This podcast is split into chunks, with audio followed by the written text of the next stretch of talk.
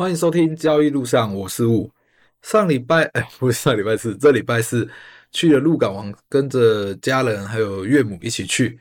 然后在这路上听到一个蛮让我蛮惊讶的事情，就是岳母说那个我们。台中的房子楼下四楼卖掉，我想说，诶，奇怪，他怎么会卖掉？因为他们住了蛮久了，就我知道是他前一阵子因为出车祸，所以脚其实不太方便去爬楼梯了，应该是这原因把它卖掉。他说他在四楼是有两间，然后两间都卖掉了。我们那个格局比较特别，是它其实是一个老旧公寓，就是一到五楼的老旧公寓，然后它是小平数的，以前它原本是两间在一起的，但是后来。应该那时候不好卖，就变成改成两间小平数了，就一间大概都十四平左右，然后就一个户就有一个门牌号码，所以那时候卖完以后，我就问我岳母说，那大概卖多少钱呢？我岳母说他们知道好像是卖了三百二十万，有有可能你们这时候会觉得，诶，三百二十万没有很多啊，但其实你现在新公寓来买，随便动辄买下来可能就是破千万的。然后我其实真的觉得一开始没有钱，先求有再求好。我老吴自己一开始也这样，所以那个屋子大概就是四十年左右的老旧公寓，然后一间房子大概就是十四平左右，两房一厅一卫。其实我觉得对一般小家庭来讲，这房子其实很够用。虽然两个房间都还蛮小的，真的都还蛮小的，但是那时候我听到卖三百二十万的时候，我真的有点吓到。我的吓到原因是因为老吴自己买真的有比较便宜，但是这个故事我们后面再讲。你看，短短这几年，台中的房价。就我知道，台中这五呃这五六年可能翻了五十趴或一百趴都有。我觉得那房价真的非常离谱。就以我当初知道价格这样一拉上来，短短时间拉了非常大。有人说通膨有什么？但我不得不说，台中的地理环境好，人口一路就人口成长也多，我觉得也是带动房市的一部分。然后老吴自己的房子啊，其实在五楼。然后我那时候买的时候，其实真的很幸运。我那时候岳母刚好就是在跟那个聊天，然后聊一聊以后，他就说他其实小孩也不想接这房子，他就说他他这房子买了三十几年了，小孩不想要，他就卖我三十几年前的房价就好。那时候买那间，那时候听到很多傻眼，怎么可以买到那么便宜？买那间房子大概在一百三十万左右，因为还有加一些五维博，所以会在一百三十几万那里。所以就买了一个五楼，又多一个顶加，所以那个空间对我跟家人来讲是非常好用的。我那时候老婆说，听到的时候就说她想把它卖掉，可是我跟我老婆说，其实不要卖了，我们也没有现在也没有缺这个钱。后来我老婆说要卖掉，我说好啊，嗯。后来我想一想。好了，你卖掉给我拿来投资股票也好，其实都开玩笑。因为那间房子对我来讲，我觉得是起家处，而且那里住的我其实真的还蛮舒适的。之前那里时候六楼就被我拿来当我的交易室，我就在那里交易了好有几年的时间，而且那个房子持有到现在大概五六年以上吧，真的五六年以上。我为什么会开始说先求有再求好呢？因为现在房子讲真的不是人买得起，而且。头期款也很多人根本就付不起，因为现在房子真的贵到非常离谱。所以当初听到这房子那么便宜的时候，我就跟我岳母讲说：“把呃这房子可以让我买。”然后买完以后，你看其实短短这几年，五年吧，还六年，我没有去看那个权证那个买的那个房产证明，所以我现在大概只记得大概五六年的时间。看五六年的时间，其实讲实在翻三倍应该有了，因为我那还有顶加。其实对于一般人来讲，你看花个十四坪，花个大概四百万，我觉得卖四百万掉应该是没有问题的。你又有一个顶加，你使用空间大概就在二十八坪那里，我觉得非常的够用。而且你花个四百万买个二十八坪。哎，真的还蛮好划算的，我自己这样觉得。可是我没打算要卖，因为那时候我自己的打算是希望隔壁那间也卖掉，我想把隔壁那间也买起来。因为之前就有人询问我那间房子要不要卖掉，可我说我不要，我还蛮有想要再把隔壁间买下来，就变成两户可以打通或者做什么用。所以我想就想跟大家讲了，其实资产你真的要活化利用。当初我如果没有买它，这几年涨上来也跟我没有关系。但是做任何事一定要在你可接受范围下来做，因为我当初就是有那一笔闲钱，我就直接付清了，就把它买下来了。你看，短短这几年，不管你出租出去还是干嘛，其实投报率其实真的还蛮不错了。对于投资啊，老吴其实习惯先想一下最坏的事情。你看，像老吴买这间房子，大概一百三十万。一百三十万，因为那时候老吴有资本，所以我就全额付清。但如果没有全额付清，你去用贷款。但我记得小屋的老房子贷款比较不容易。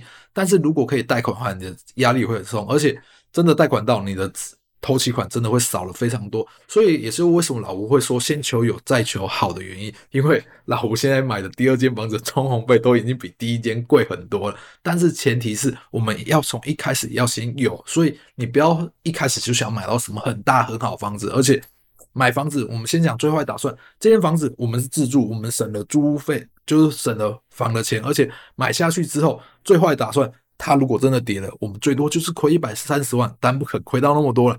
但是房子你自住其实都很合很划算的，对我们这种小家庭来。但是它如果之后真的增值，就像老吴现在很好运，买下去以后就增值了，你后来还可以增贷，有的没有的，你就不用一定要把房贷都缴清，这就是资产活化利用。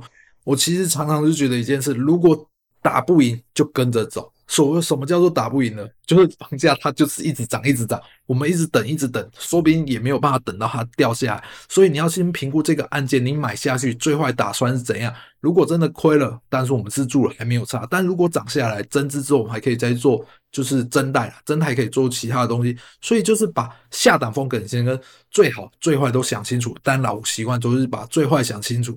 像老吴以前就知道。我是一个没有办法克制自己的人，我所以我在三十几岁之前没有办过信用卡，但是我不知道这个我没有有没有办法克制啊。但是我是知道这个东西对我来说不会有好处，因为我明有多少钱就应该花多少钱，所以我在年轻的时候我不会去办信用卡。之后到后来我真的有余力以后，我知道我自己有钱，生活开销 OK，而且信用卡是可以帮我们增加信用额度，而且有多了非常多回馈之后。我才去办的信用卡，所以做任何事情，你应该先了解自己，了解自己以后再了解这风险。当风险可以接受的时候，你就可以去做这件事情了。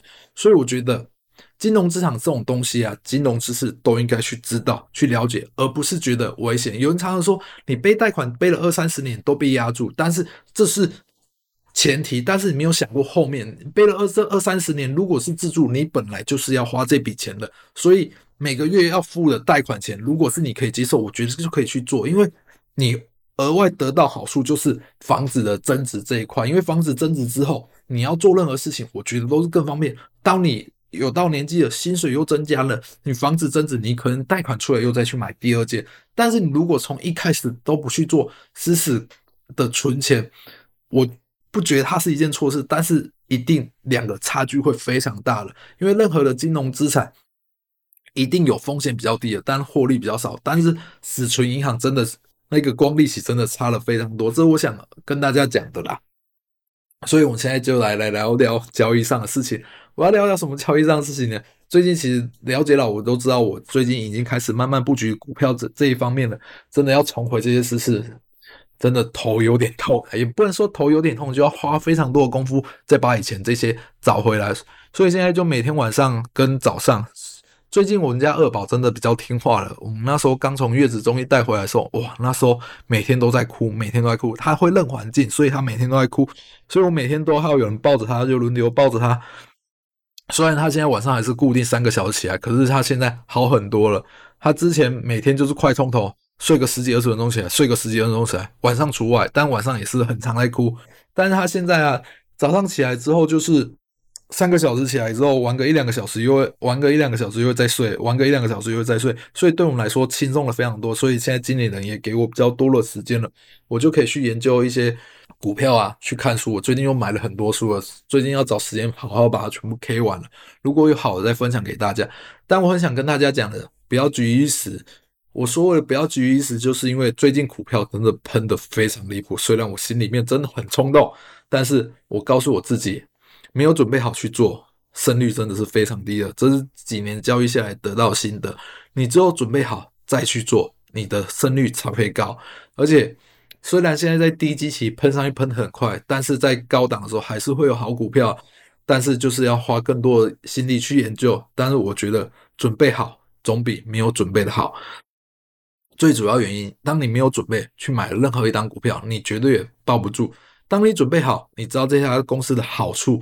它的获利率什么都了解清楚以后买下去，你才抱得住。这就是我想要跟大家分享的。任何事就是做好准备。虽然我今天在题外话聊比较多，但是我觉得做交易的事情就是这样。其实到最后就是化繁而简，每天重复的做而已。你花的越多时间，越多功课，你的胜率一定会比别人高。虽然你想赌看运气，但赌运气绝对几乎都是赌不过去的。而且当我们有年纪的时候，有人常常讲：“老吴，你都这样了，为什么还要那么的不把杠杆一直放大，一直放大？”其实，在年轻的时候，我可能会冲一波。如果有比较早之前看我部落格，都知道我年轻的时候很冲，很冲。那时候跟我妈。拿个二十万，好像我忘记多久，反正很快的时间就赔光。赔光之后，我就离开市场，就后来是澳洲回来打工度假回来之后有钱钱，才又进入交易市场。